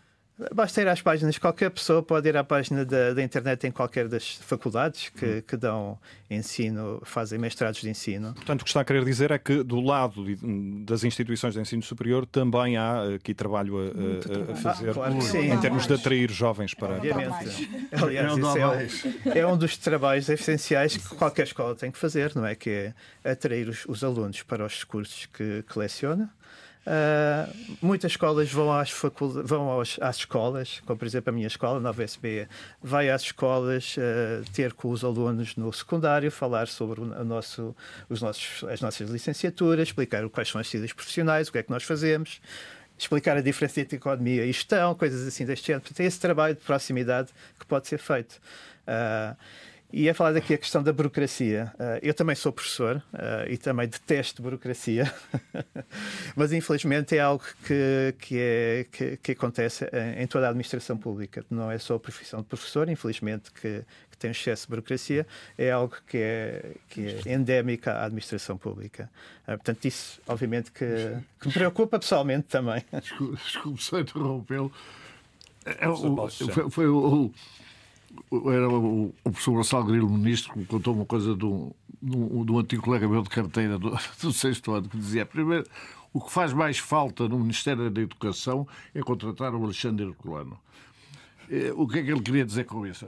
Alguém que escreva claro porque é, muita da burocracia que as pessoas estão sujeitos é porque a, eh, a, a, legislação não vem clara. Quer dizer, o português não é claro e, portanto, o chefe da secretaria de uma escola interpreta de uma maneira, o diretor de outra interpreta de outra maneira. Quer dizer, e, e isso também é uma sobrecarga e que, quem acaba por suportar isso, os últimos destinatários dessa falta de, de, de qualidade e de, de, clareza na, no uso da língua portuguesa, acabam por ser os próprios professores também. É, é, também há burocracia desse tipo. Então, voltando aqui à pergunta inicial, que era eh, ainda a casos de outros países. Eh, em 2003, a cidade de Nova Iorque tinha 50% dos professores de matemática sem habilitação própria para ensinar matemática. Portanto, eram professores contratados eh, a prazo. Portanto, isto em 2003, quase há, há 20 anos atrás. o, que é que, o que é que se fez? O, o que se fez foi pensar e implementar formações alternativas. Uh, há vários programas hoje em dia no, no, nos Estados Unidos, não só na, portanto o problema da falta de pessoas não é não é só em Nova Iorque, é em, em todos os Estados Unidos e há vários programas de formação alternativas uh, que permitem aceder uh, à profissão. Há, há um programa muito conhecido como o Teacher for America. Há vários programas em que, por exemplo, alunos sem formação ou pedagógica ou dos conteúdos, por exemplo, de matemática, podem fazer um curso intensivo e uh, serem, uh, poderem ensinar nas escolas. Qual, o que é que mostram os resultados?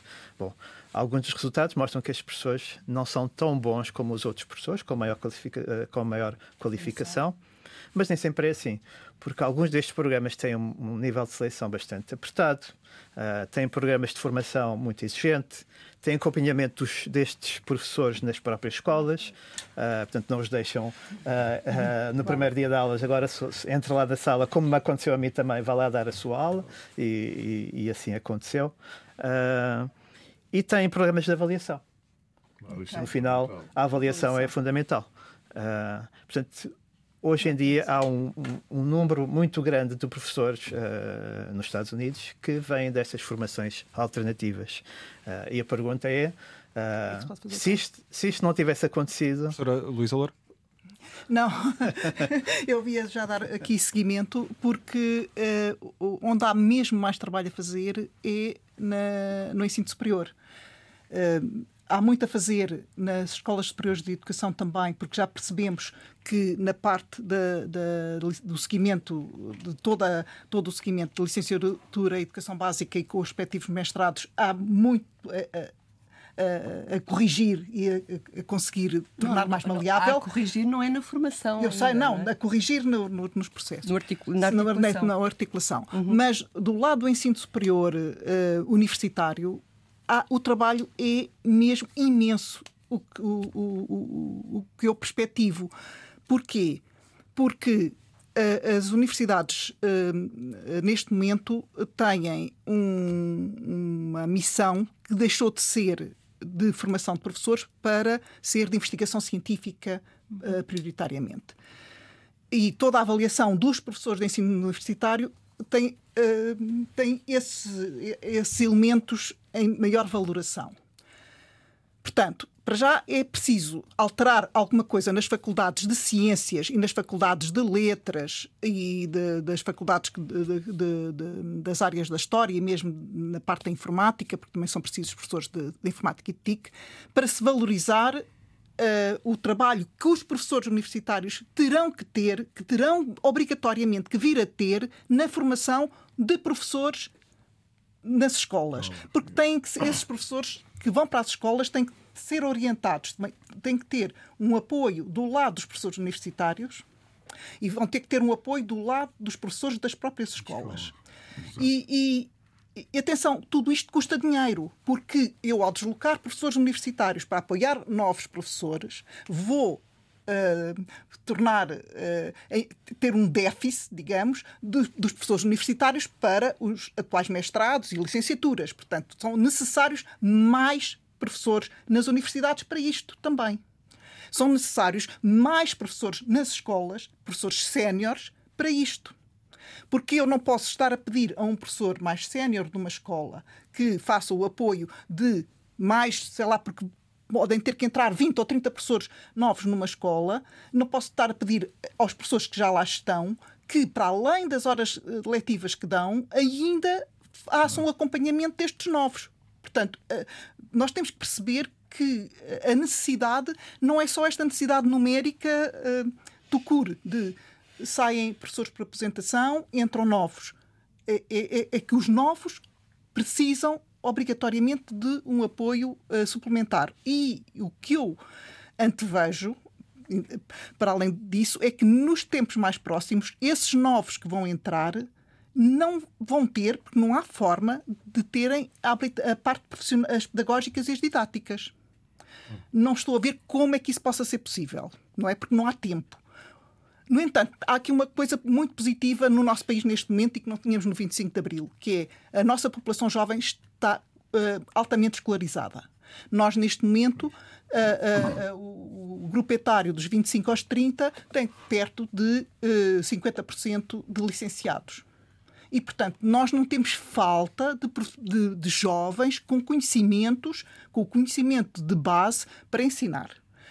Esses jovens não têm a, a menor Uh, preparação para lidar com, com, com adolescentes, para uh, controlar uma turma, para usar soluções de passar o conhecimento para gente mais nova. Isso é o que se aprende na, na, nos mestrados, nas, nas, nas, nas de, disciplinas de didática e de, de, pedagogia, mas eles vão ter que entrar e alguém vai ter que lhes dar essa formação. Professora uh, Luísa Loura, uh, Laura, a esse propósito, deixe-me trazer aqui uma outra, uma outra leitura, uma outra uh, opinião sobre quanto tempo será necessário para se formar um professor num sentido mais eh, abrangente, digamos assim. Eh, vamos à procura de respostas às chaves, eh, até para respirarmos um pouco aqui em, em estúdio. Jorge Teixeira, o professor de Físico-Química que o mundo conhece por ter sido o primeiro e único português a ganhar o prémio Global Teacher Awards em 2020, diz que para se formar um professor é preciso, no mínimo, uma década ele deixa também um conselho nesta reportagem de Nuno Amaral. Um professor tem de criar relações humanas tem de encher a sala. Na parede da sala que transformou em laboratório móvel, um diploma, uma distinção.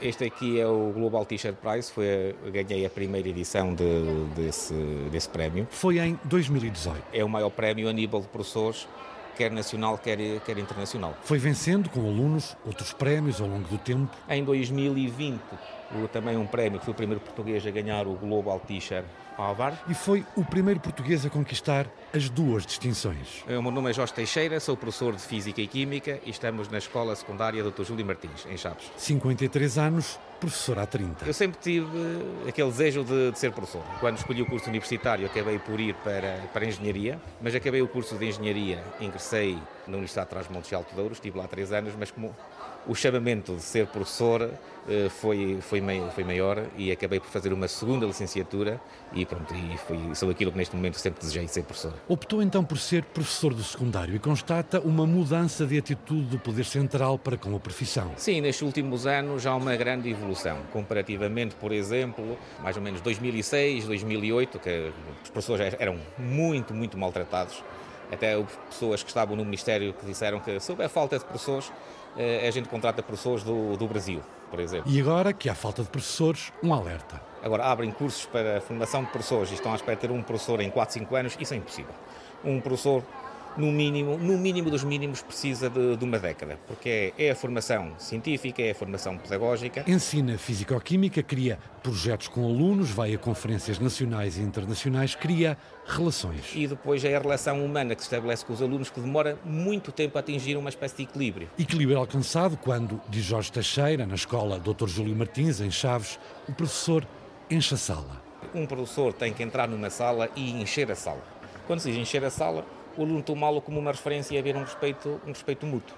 E isso aí é extremamente importante. Encher a sala é extremamente complicado, porque, na verdade, nós, um professor, eh, do ponto de vista psicológico, eh, é um esforço muito grande, porque além de ter que saber a matéria, ter que saber ensinar, ele tem que também controlar a sala praticamente toda de forma silenciosa.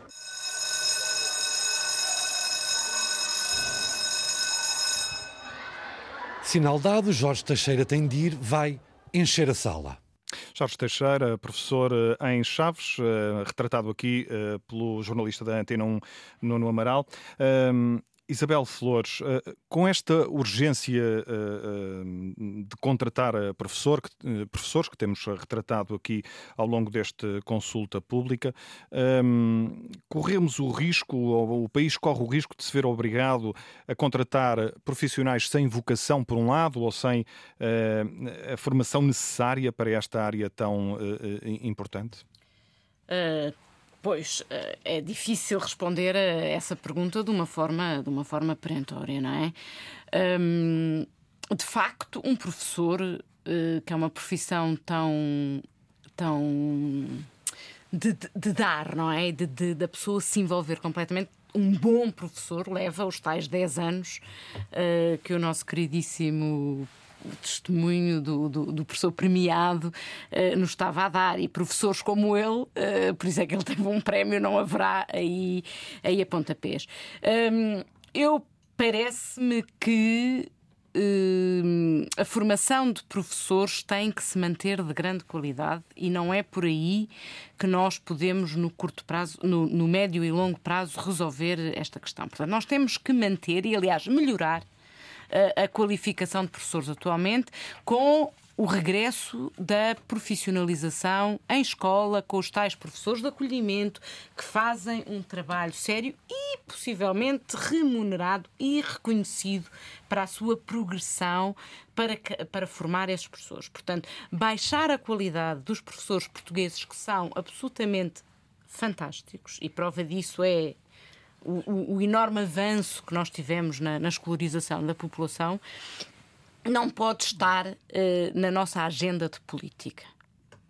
Uh, agora, existem formas uh, de melhorar, portanto, primeiro de utilizar recursos que existem, que já estão semiformados. Ou seja, nós temos muita gente licenciada em Portugal, muitos jovens, a percentagem de jovens eh, que neste momento saem das faculdades na faixa etária dos, dos 21 aos 25 anos é enorme, 50% da população arriscaria, eh, é conduzir esses jovens a fazerem a formação didática e pedagógica adequada e ingressarem para uma carreira de professores, tornando-a mais apelativa. Portanto, voltando aqui às questões que já foram referenciadas pelos, pelos meus colegas, do apelo da profissão, que passará muito também pela forma como as próprias universidades que põem os decretos-leis nas suas páginas para atrair, deixem de o fazer e mostrem frases como, como a que a Cristina nos trouxe aqui há bocadinho, do, do exemplo francês, de como a profissão de professores é uma profissão importante, relevante,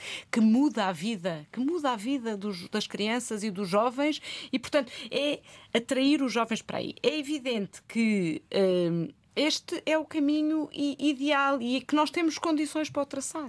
Portanto, programas como Uh, mudar de carreira a meio da vida. Por que não? Houve a Inglaterra há poucos anos, e a Inglaterra tem um problema muito maior que o português, porque a Inglaterra não só tem falta de alunos à entrada, como tem dropout de professores, ou seja, saída de professores, pessoas que abandonam a profissão e nós não temos.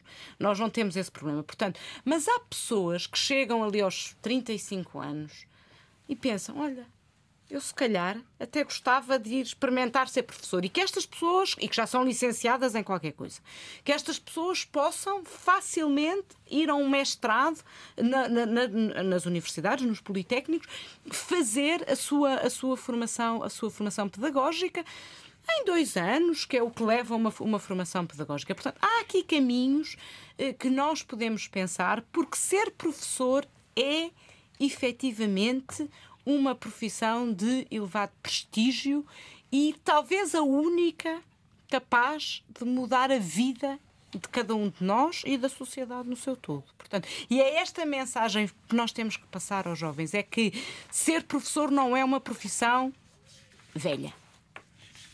E é um bocadinho esta a visão que os alunos neste momento têm, até porque os professores são todos velhos, não é? E, portanto, eles olham. Mas, portanto, é dizer aos, aos jovens que ser, ser professor é uma profissão de jovem, dos jovens que querem mudar o mundo. Eu acho que os jovens querem todos mudar o mundo. Cristina Gomes da Silva, uh, uh, lanço-lhe a mesma, a, a mesma questão. Uh, se com esta necessidade de encontrarmos soluções rapidamente, corremos o risco de, de, passarmos a ter professores com menos qualidade, digamos assim? Eu começo por afirmar, com certeza, que nunca tivemos professores tão bem formados como temos hoje em Portugal. E, e basta recuarmos 50 anos na vida de um país que não é nada uh, para sabermos que as regentes escolares uh, tinham apenas a terceira classe e bastava-lhes serem moral, religiosa e ideologicamente idóneas, seja isto o que, o que for, e a gente sabe o que era.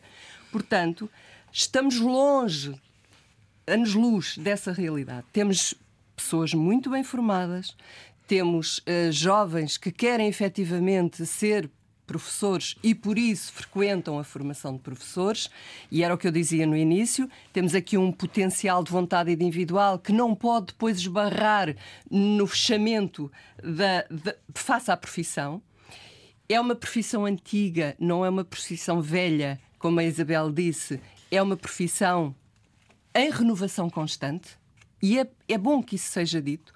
Agora, medidas no curto prazo. Eu abriria a possibilidade de eh, e nós temos mecanismos, nós temos as candidaturas, por exemplo, pelos maiores de 23, os antigos exames ad hoc, que agora são os maiores de 23, onde recebemos pessoas que vêm das mais variadas eh, origens e, e depois frequentam o ensino superior.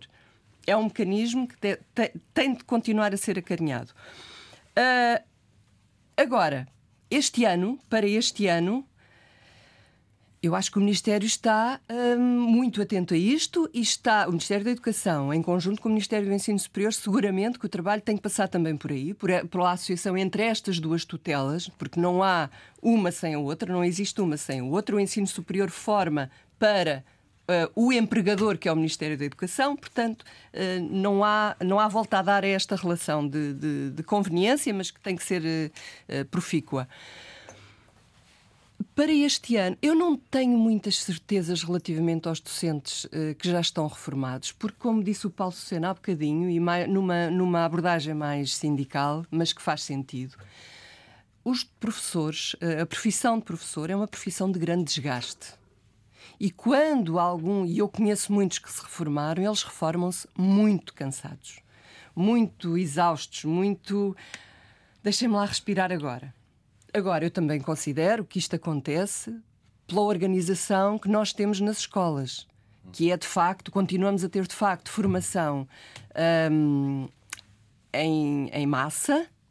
Uh, proje os projetos de escola, que são um instrumento imprescindível para congregar uh, vontades e para responder a necessidades locais, o projeto educativo de escola é essencial para quê? Para sabermos o que vamos fazer e com que profissionais é que vamos trabalhar.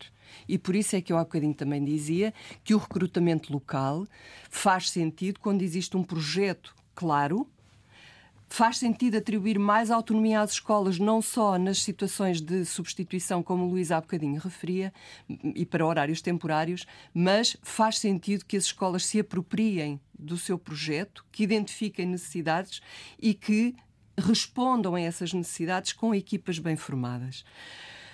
No curto prazo, ir buscar reformados não me parece. Uh, deveria mais uma.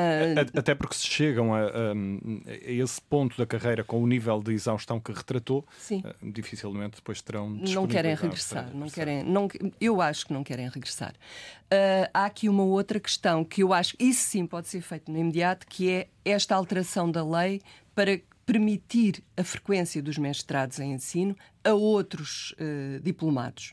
Isso é uma coisa mais rápida, não é? E ainda assim teremos resultados daqui a dois anos. A outra possibilidade é regressarmos ao modelo dos anos 80, 90, uh,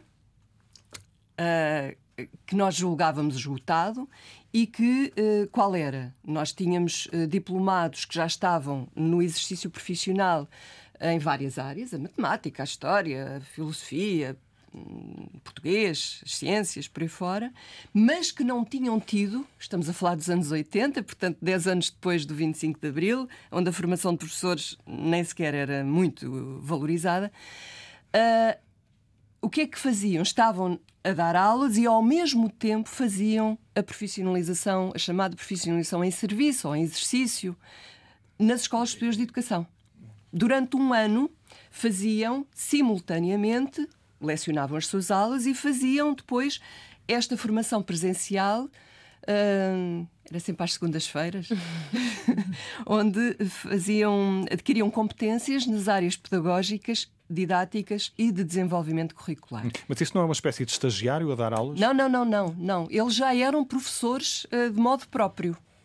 Não tinham era habilitação julgada necessária, e é, naquela, nas áreas uh, em, em, em déficit na formação deles, porque eram licenciados em matemática mas nunca tinham contactado com uh, a lecionação. Porque não tínhamos na altura também a exigência porque em termos de habilitações. Exatamente, porque não se valorizava. Não se valorizava do ponto de vista pedagógico e didático a formação e o exercício profissional.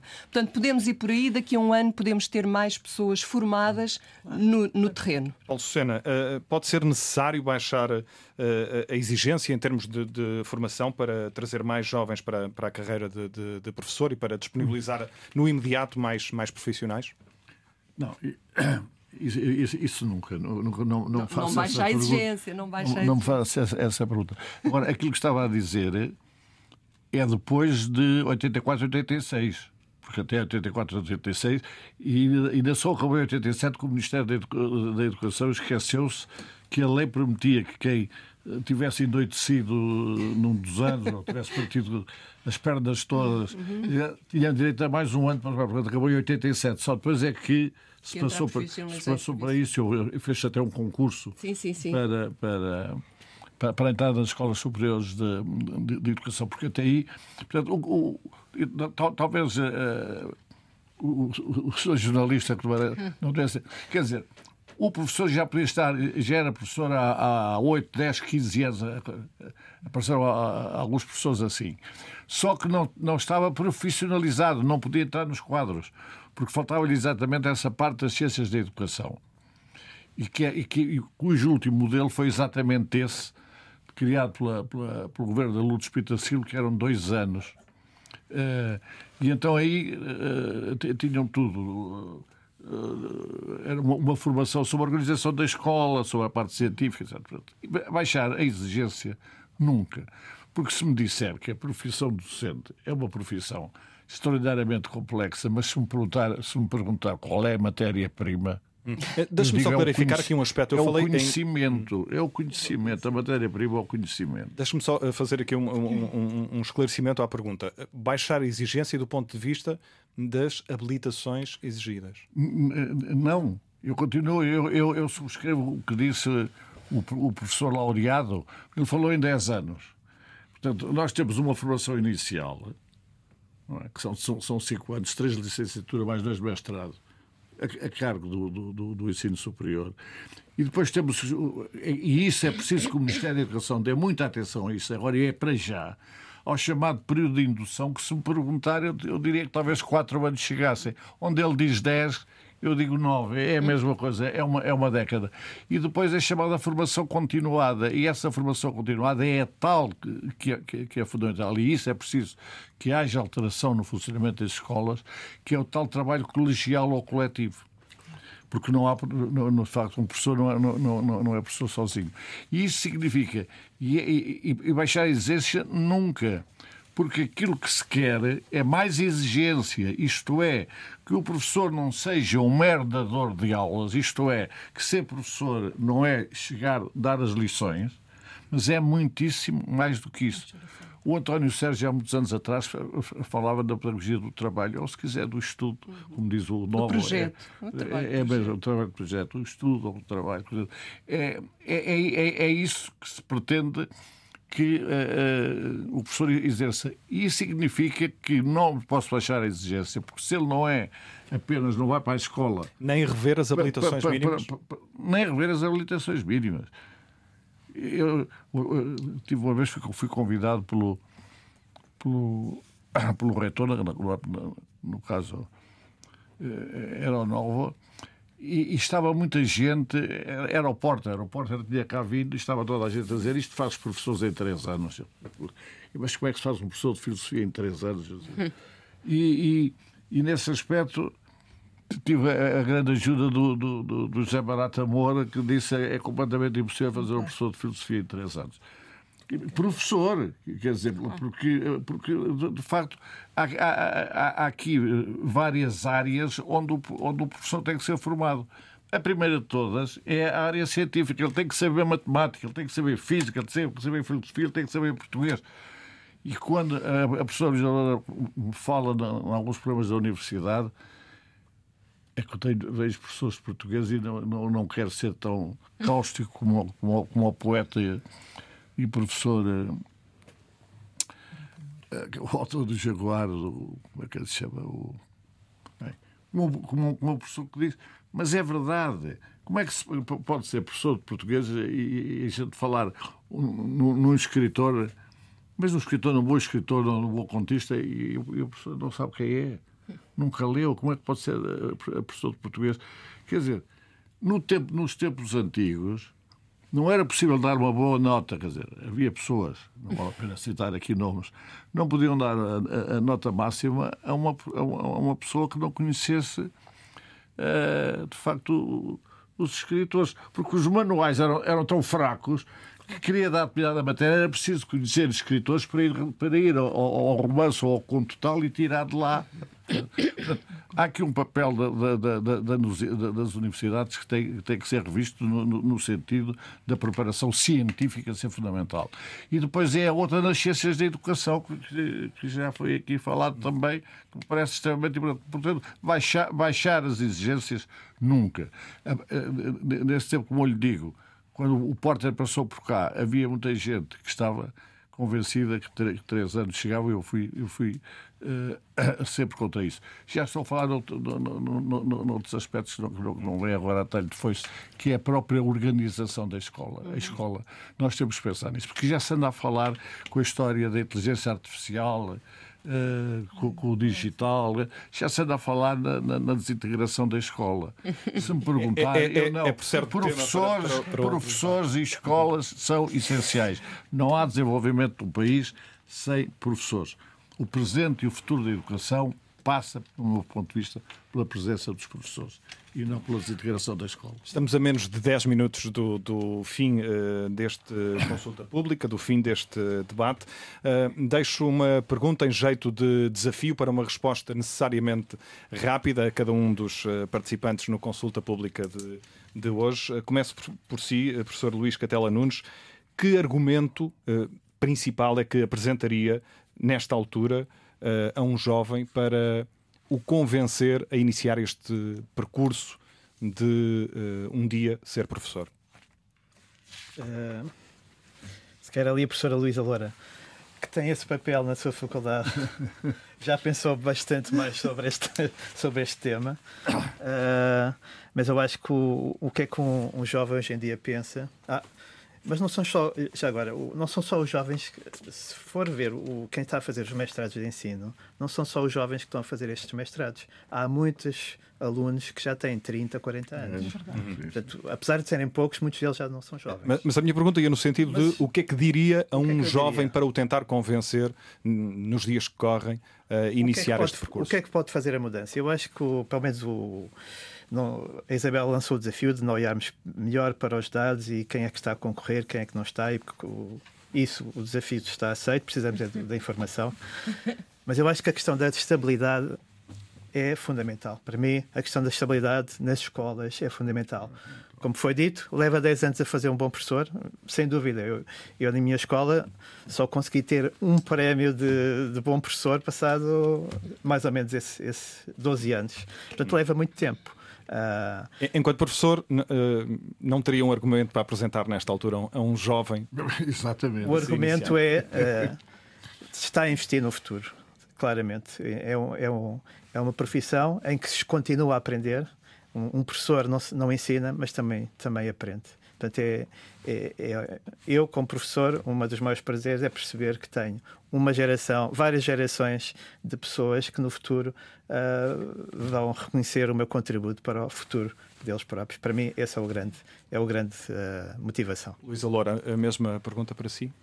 Uh, eu, há, há vários argumentos para ser professor. Um um, é esse papel de fazer crescer os outros em determinados conhecimentos. O próprio professor fica como uma referência e nós sabemos nas nossas conversas que o, o, que une antigos colegas muitas vezes é falar daquele professor que lhe deu aquele estímulo, aquela motivação. portanto, são sempre figuras que ficam presentes nos outros. E isso uh, não se consegue noutras profissões. Uh, por outro lado, uh, é uma profissão onde, apesar de tudo, a pessoa consegue fazer uma gestão do tempo, do seu dia a dia, um pouco mais flexível que noutras profissões. Uh, um, hoje em dia, principalmente nestas áreas uh, que, que, eu, que, eu, acompanho mais, de, de, mais ligadas às tecnologias e à matemática, uh, são áreas onde o mundo empresarial tem uma exigência de trabalho feito para ontem tremenda. É uma pressão enorme e muitos dos jovens que estão nesta área se, uh, sentem-se sentem a sua vida um bocado bloqueada por causa disso. Portanto, uh, o, do, os professores conseguem fazer uma gestão. Trabalham imenso, mas podem trabalhar ao fim do dia, podem trabalhar ao fim de semana, uh, dão as aulas uh, naquele período uh, que lhes está distribuído horário, mas apesar de tudo, Há o outro lado da moeda. Vou ter de, de passar ao Exatamente, professor Paulo Sena, porque, porque, temos já mesmo muito, muito pouco bem. tempo. Portanto... Professor Paulo Sena, um argumento para eh, convencer um jovem, nesta altura, a iniciar este percurso para poder vir a ser um dia professor? Tinha que estar pelo menos três meses a pensar. Apesar de eu não ter sido outra coisa senão professor, e fiz tudo o que tinha a fazer Tive 14 anos a formar professores e 20 anos a, a defender os direitos dos professores como dirigente da FENPROF. Uh, apesar disso tudo, reconheço que o, o momento atual é, é, muito difícil de, de encontrar estímulos, hum. a, a, a, não ser esse. O papel importantíssimo que o professor tem no desenvolvimento da sociedade. Seria esse argumento, talvez, que eu. Isabel Flores. Ora bem, a primeira coisa é que vai haver emprego. Eu acho que isso é assim, o, o, o argumento fundamental é olhem, podem voltar a formar-se, assim as universidades o permitam e voltem a reativar os mestrados e os cursos, porque efetivamente daqui a aos tais 10 anos, quando vocês estiverem formados, vai haver emprego. Depois, é uma profissão exclusiva a pessoas altamente qualificadas e competitivas e que querem mudar a vida dos outros e fazer uma diferença na sociedade.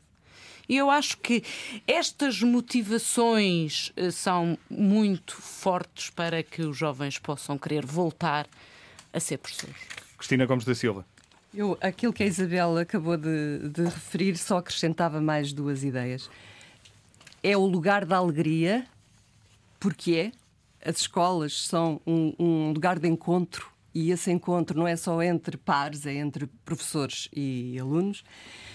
E é também uh, uma alegria que vem da aprendizagem eh, que, nós conseguimos fazer com a ajuda dos professores para ler o mundo e os outros. E acho que isso é, é essencial saber ler o mundo e saber ler os outros. E é na escola que a gente aprende isso. Por outro lado, uh, para os professores também, é um lugar, é um, uma profissão em que a autonomia está lá, é inerente ao exercício profissional. E, por último, mas não menos importante, é o lugar onde nós podemos produzir conhecimento e não só reproduzir. Mas esta aprendizagem, esta leitura que aprender a ler, aprender a ler aquilo que nos rodeia para mim é fundamental e os jovens precisam disso. Obrigado a todos. Chegamos uh, ao fim do Consulta Pública de hoje. A produção de Ana Sofia Freitas, apoio técnico de Henrique Lobo de Carvalho. Voltamos, uh, por certo, no próximo mês com um novo debate, uma nova reflexão. Bom dia.